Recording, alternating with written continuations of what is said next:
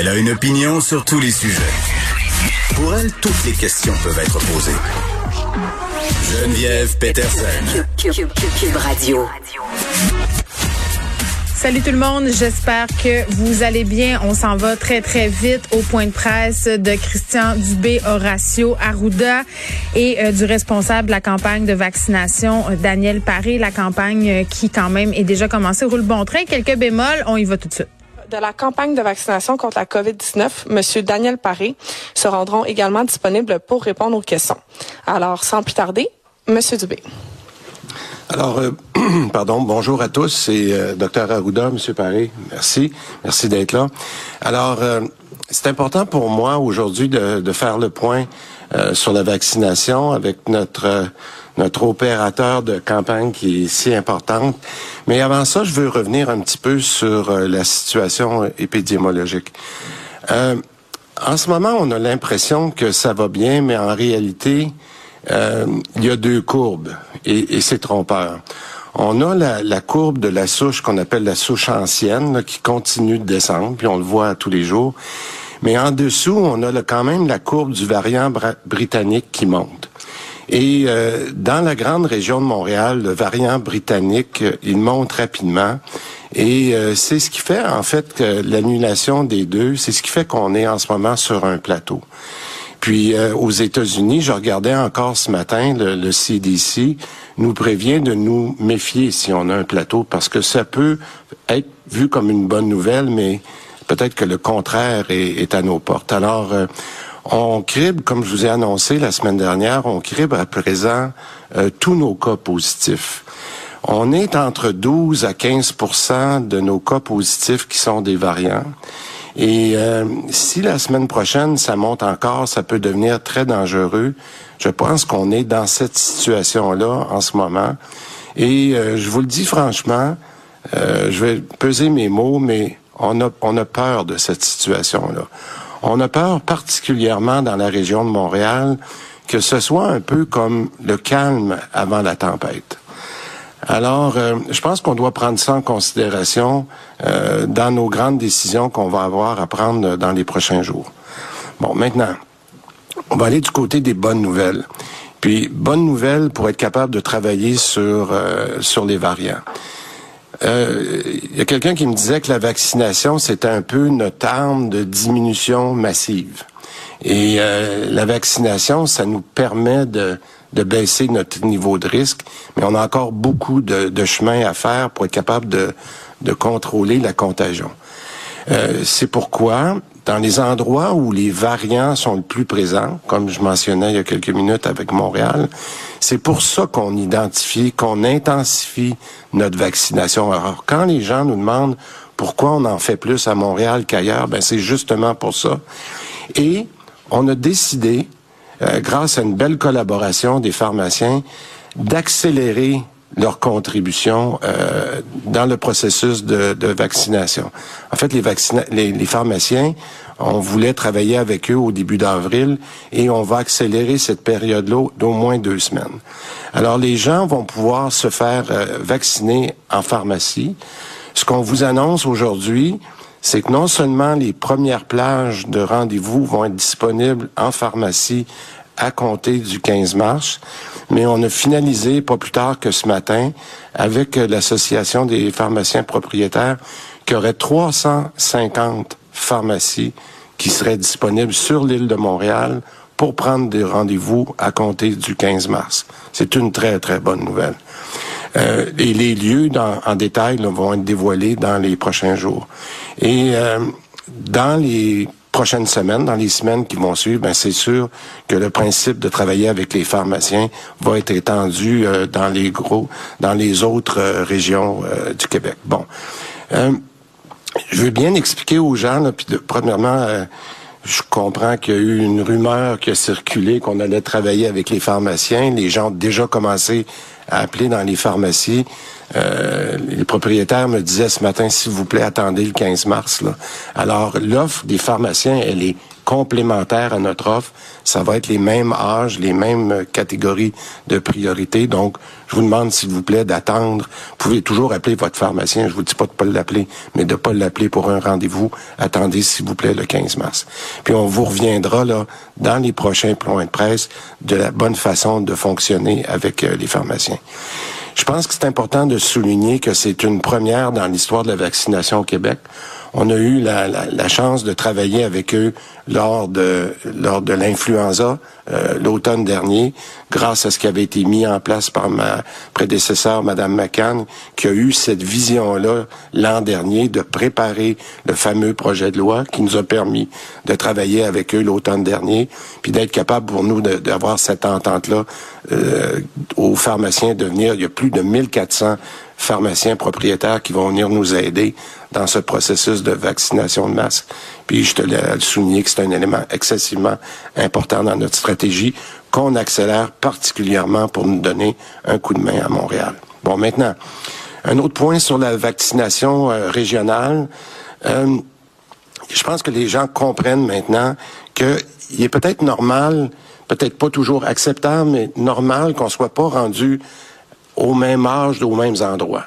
Puis euh, je, chaque région a sa situation épidémiologique et au nombre de vaccins qu'elle reçoit, mais aussi, puis là je pense à, mon petit coin, à moi, la Montérégie, ben en Montérégie, euh, ils sont pas rendus, eux autres, à 70 ans comme on est à Montréal, parce que la situation épidémiologique est différente, parce qu'ils ont moins reçu un peu de vaccins parce qu'on a décidé de les concentrer dans l'épicentre, mais ils n'ont pas encore terminé euh, de vacciner leur RPA.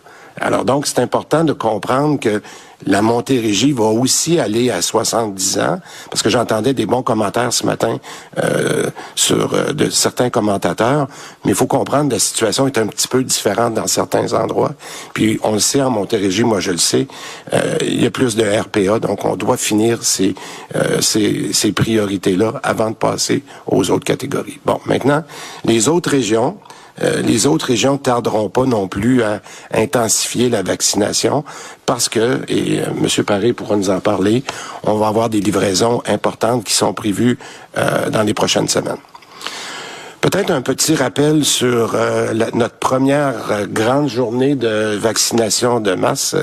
M. Paré, je pense que oui, on a eu, on a eu de petits pépins, on a eu des, des enjeux, puis je pense qu'ils normal dans une première journée d'avoir des, des ajustements, mais j'aimerais euh, euh, devant vous, euh, puis je pense au nom des Québécois, de rappeler comment nos équipes ont fait un excellent travail. Euh, un, de se préparer pour cette vaccination de masse-là, puis d'être capable. Moi, j'ai vu des gens qui ont attendu un peu hier, puis on pourra en parler là, de toutes les corrections qu'on est en train d'adopter, surtout dans nos grands centres. Mais euh, je pense qu'il y a des ajustements sur le terrain que Daniel pourra peut-être euh, expliquer aux besoins. Donc, mais une chose que j'aimerais, par exemple, dire là, pour ceux qui, qui prennent des rendez-vous, parce qu'on me disait tout à l'heure que ça va déjà mieux dans nos grands centres, particulièrement pour les personnes âgées, de ne pas arriver trop tôt pour votre rendez-vous. Je sais que vous ne voulez pas le manquer, mais vous n'avez pas à vous inquiéter. Votre vaccin est réservé. Et au lieu d'attendre une heure, une heure et demie, arrivez donc cinq, dix minutes avant votre rendez-vous. Et votre, euh, votre vaccin y est gardé pour vous. Vous n'avez pas à vous inquiéter. Et par contre, j'insiste, ce sont des centres de rendez-vous. N'arrivez pas sur place sans rendez-vous. Vous faites attendre les autres pour rien. Et il faut vraiment avoir la discipline de passer soit par l'Internet ou par le téléphone, mais de vous prendre un rendez-vous. Et on demanderait aussi, parce qu'on a vu le cas souvent hier, il y avait plusieurs accompagnateurs d'une personne âgée pour tenter de se justifier d'avoir un vaccin en même temps c'est un accompagnateur par personne et si la personne a plus de 70 ans. Bon, maintenant, on donnera, euh, le dernier point que je ferai, c'est qu'on donnera, comme prévu, le, rendez-vous pour la deuxième dose sur place. Et je vous demanderai euh, d'être un petit peu flexible, parce que je voyais des gens hier qui disaient, bon, moi, je peux pas cette journée-là, j'aimerais mieux l'autre journée. Ben, je vais vous dire, 7 millions de rendez-vous à placer, là, euh, deux fois je vous demanderai d'accepter le rendez-vous qui vous est donné, s'il vous plaît, parce que ça fait pas mal de logistique euh, pour mon collègue ici. je peux pas m'empêcher de faire un petit commentaire sur le passeport vaccinal. Euh, J'avais jamais réalisé que ça ferait tout un, débat, la réponse que j'ai donnée à, votre collègue euh, la semaine passée. Il y a beaucoup de choses qui ont été dites, mais je crois qu'il est important de, rappeler l'objectif de la preuve de vaccination. Euh, en fait, ce que j'ai dit, puis je vais le redire pour que ça soit très clair, c'est seulement une opération numérique du registre de vaccination qui existe déjà. Il n'y aura pas, là, comme certaines personnes ont voulu insinuer, d'intrusion dans la vie des gens. Là. C'est rien de nouveau. Là. Je l'ai expliqué en point de presse, puis j'ai peut-être pas été assez clair, mais on a déjà remis une preuve vaccinale aux gens quand ils voulaient prendre l'avion. Tout ce qu'on fait, c'est de faire ça et de le rendre digital. Alors, euh, juste mettre les choses au clair, là, c'est pas plus que ça. Puis on va travailler, comme le fait mon collègue Éric Kerr, à rendre le gouvernement plus digital, plus moderne, puis on veut le faire avec le vaccin, la même chose. Maintenant, je termine sur les mesures du euh, après le 8 mars. Bon, je suis certain qu'il y aura beaucoup de questions aujourd'hui pour savoir qu'est-ce qu'on va annoncer demain, mais on ne répondra pas. On répondra demain. Puis si vous insistez, je vais vous dire, je vous l'avais dit, on répondra demain. On a voulu prendre un petit peu plus de temps, comme on l'avait fait il y a quelques semaines, parce que je pense que c'est important d'attacher tous les fils et la situation évolue euh, très rapidement. Alors donc, c'est pour ça qu'on a décidé de prendre une journée de plus. On vous donnera tous les détails demain. Uh, few words in English uh, on the Et quand même, hein, euh, un début de point de presse qui fait un peu peur. N'ayons pas peur des mots, même si Christian Dubé a ressenti le besoin de dire qu'il pesait ses mots. Euh, parler du variant puis du fait d'avoir cette impression que ça va bien alors que dans le fond ça va pas si bien que ça. Puis c'est vrai que si on regarde ça aller, euh, les cas descendent, 588 cas aujourd'hui. Euh, 8 décès seulement, c'est quand même 8 décès de trop. Là. Je veux toujours le spécifier pour pas avoir l'air insensible. Ce sont des personnes qui perdent la vie. Ces hospitalisations quand même qui repartent en hausse. On est à 16 aujourd'hui. Euh, Puis j'ai vraiment trouvé ça intéressant qu'on nous explique pourquoi ça allait pas si bien que ça. Parce que, bon, depuis quelques semaines, on nous parle du variant britannique d'autres variants aussi, mais ce qui est préoccupant, c'est ce variant britannique-là et c'est ça qui est trompeur. Parce que M. Dubé l'a expliqué, on a deux courbes en ce moment. Et la courbe qui va vraiment bien, c'est la courbe de la vieille souche. Tu sais, la COVID-19 originelle. Celle-là, euh, on est en train d'en venir à bout et le variant est en train d'en venir à bout. Et là, c'est là que c'est inquiétant parce que j'en parlais la semaine passée avec un virologue, vous vous en souvenez? Il me dit, Monsieur Barbeau, la souche britannique est en train de prendre le pas sur la souche originelle de la COVID-19 et c'est ça qui est préoccupant. Et là, on a cette courbe-là qui est en train de grimper. Donc, on a deux courbes, je vous le rappelle, la vieille souche et le variant britannique qui continue à monter. la semaine passée, dans la région euh, de Montréal, on était à 8 à 10% des tests qui passaient au criblage, c'est-à-dire les tests positifs qu'on criblait. On avait 8 à 10% d'entre eux qui étaient ce variant-là. On est rendu cette semaine à 12 à 15 donc, on fait le criblage et on se rend compte que dans les cas positifs, on est en 12 et 15% de variants britanniques. Euh, Monsieur Dubé le dit, si ça monte encore la semaine prochaine, ça peut devenir dangereux. Et il le dit, il a peur de cette situation-là quand même assez euh, inquiétant et ça met la table aussi pour ce qui va se passer demain. Ça, je vais revenir là parce que je veux qu'on se concentre quand même sur les bonnes nouvelles qu'on a, la campagne de vaccination euh, qui va bon train. On intensifie l'effort vaccinal dans certaines régions, euh, dont Montréal. Et tantôt, on aura le président de l'Association québécoise des pharmaciens propriétaires parce que la rumeur qui circulait quand même depuis déjà quelques temps s'est avérée fondée. Là, on va accélérer la contribution des pharmaciens. Donc, dès le 15 mars, on pourra prendre rendez-vous en pharmacie pour aller se faire vacciner. Donc, évidemment, on va accélérer de cette façon-là l'opération vaccinale parce qu'on aura quand même une livraison de doses quand même assez importante dans les prochaines semaines. Euh, quand même un petit mot sur ce qui se passe en ce moment dans les points de vaccination. Là, on spécifie pour les gens d'arriver à temps à son rendez-vous, de pas arriver trop d'avance. Les gens se plaignent de l'attente. En même temps, j'ai envie de dire, ça fait des mois qu'on attend pour un vaccin. Comment vous attendrez deux heures? je pense que rendu là, euh, c'est pas bien, grave, mais en même temps, je comprends. Là. Quand on est une personne âgée, ça peut être difficile physiquement d'attendre deux, trois heures debout, pas des chaises pour tout le monde. Spécifie aussi, Monsieur Dubé, là, que c'est pas le temps d'amener euh, son beau-frère, sa belle-sœur, puis tout le monde pour se faire vacciner. Là, plusieurs accompagnateurs qui essaient d'en passer une petite vite, même si on a plus de 70 ans, c'est un accompagnateur par personne de 85 ans et plus.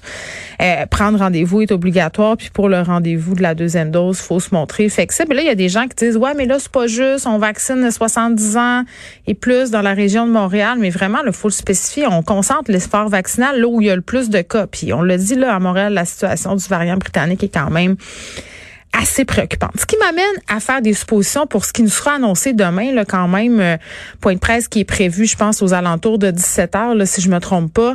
Euh, on le sait, ce sont euh, réservés pour les annonces majeures. Moi, je gage qu'on va prolonger la fermeture des écoles comme ça a été le cas au mois de décembre. On va écouter quelques questions.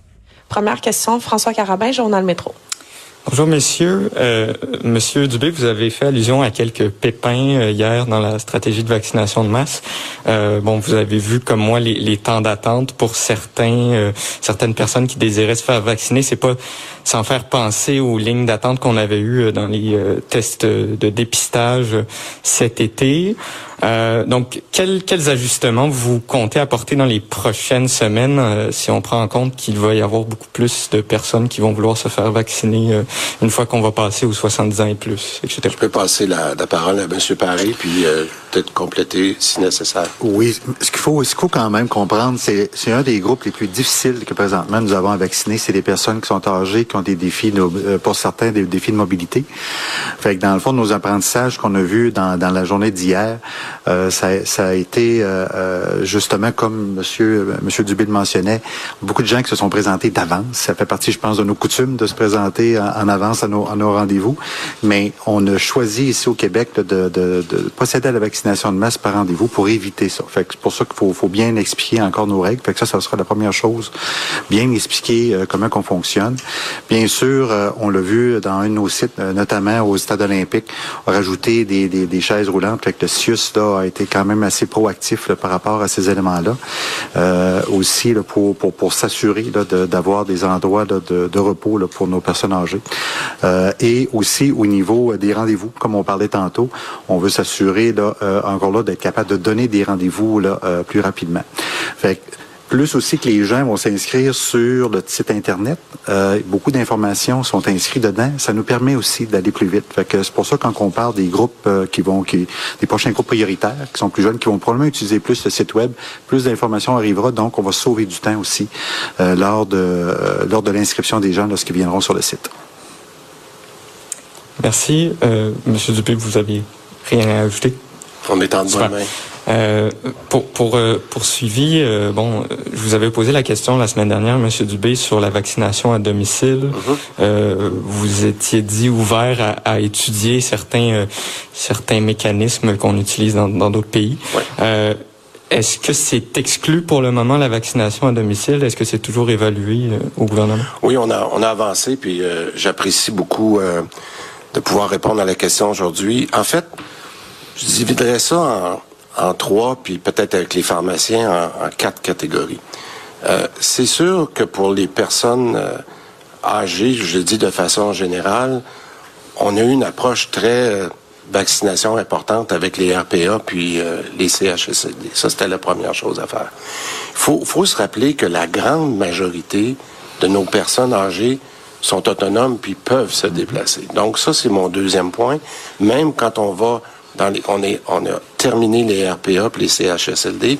Les gens peuvent venir, puis on le voit, hier, 85 ans et plus, euh, vous avez vu les gens qui étaient dans les différents centres. Donc, une grande majorité des gens qui peuvent se déplacer. Il y a deux ajouts qu'on est en train de faire.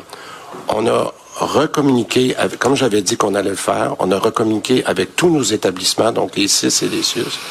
On leur a dit, vous allez nous sortir les listes de personnes qui, soit euh, ce qu'on appelle le, le le, taux de dépendance qu'ils peuvent avoir, pour voir s'il y en a qu'on pourrait aider avec du transport. Et ça, on va travailler avec les organismes communautaires. Mais en plus, ceux qui peuvent vraiment pas se déplacer, on est en train de le quantifier, puis je dirais qu'on va y aller par région, donc Montréal, pour être capable d'identifier combien de personnes on devrait se rendre sur place pour aller les vacciner. Alors, on est en train de finaliser ça, mais ce qu'on a demandé à M. Paré, c'est de pas changer le focus de la vaccination de masse, puis de travailler sur ces personnes-là. Alors, moi, je serais pas surpris que dans les prochaines semaines, puis je vous donne un exemple, euh, puis Daniel pourra compléter, parce qu'on est en train de terminer nos RPA. Puis nos RPA, on les fait avec des unités mobiles. On va sur place. Ces mêmes unités mobiles-là, quand on aurait fini avec eux, on irait pour se déplacer dans des endroits où on pourrait vacciner les gens chez eux. Fait en résumé, je, je, veux rassurer les gens qui ne pourront pas se déplacer. Nos contacts qu'on appelle SAPA, là, qui sont dans chacun des établissements, sont en train de finaliser ces listes-là de gens qui vont soit se faire offrir du transport ou que nous, on va se déplacer. Puis mon quatrième commentaire, c'est avec les pharmaciens. Les pharmaciens là, qui vont prendre la, la, mesure de la vaccination dans les prochaines semaines, ben eux aussi connaissent leurs clients qui pourraient avoir des difficultés ou ils font de la livraison. Alors tout ça va devenir complémentaire dans les prochaines semaines. Puis ces gens-là vont être très très bien traités. Puis au besoin, on va se rendre jusque chez eux. Bon, ce que je comprends, c'est que le mot d'ordre, c'est adaptabilité. Là, on règle les problèmes au fur et à mesure. Euh, euh Qu'est-ce point je veux revenir un peu sur ce que je disais avant qu'on aille à la période de questions là, par rapport aux mesures euh, qui vont être annoncées, les mesures qui vont être en vigueur après le 8 mars. Point de presse demain aux alentours de 17 heures. On le sait, on nous réserve ces points de presse-là pour les annonces quand même majeures. Euh, deux suppositions, j'en disais tantôt, euh, peut-être cette idée de prolonger la fermeture des écoles qui sont devenues un vecteur de contamination, un peu comme on le fait avec Noël, pour pas voir une flambée des cas, euh, surtout dans la région montréalaise. Là, ça m'étonnerait pas qu'on garde les écoles fermées à, Montréal et que pour le reste des régions du Québec, on prenne euh, d'autres types de décisions. Ça, ça serait une possibilité aussi. Euh, mais ça, c'est moins sûr parce que j'ai senti quand même qu'on mettait la table pour des annonces qui étaient pas nécessairement très positives parlait peut-être euh, d'annoncer le passage de certaines régions en jaune. Fait ce qu'on sait sur le variant, puis ce que M. Dubé tantôt a dit, là, à savoir qu'on tiendrait compte de cette réalité-là pour ce qui serait annoncé demain, ça m'étonnerait, mais ça demeure quand même une possibilité. On va tout voir ça demain, évidemment.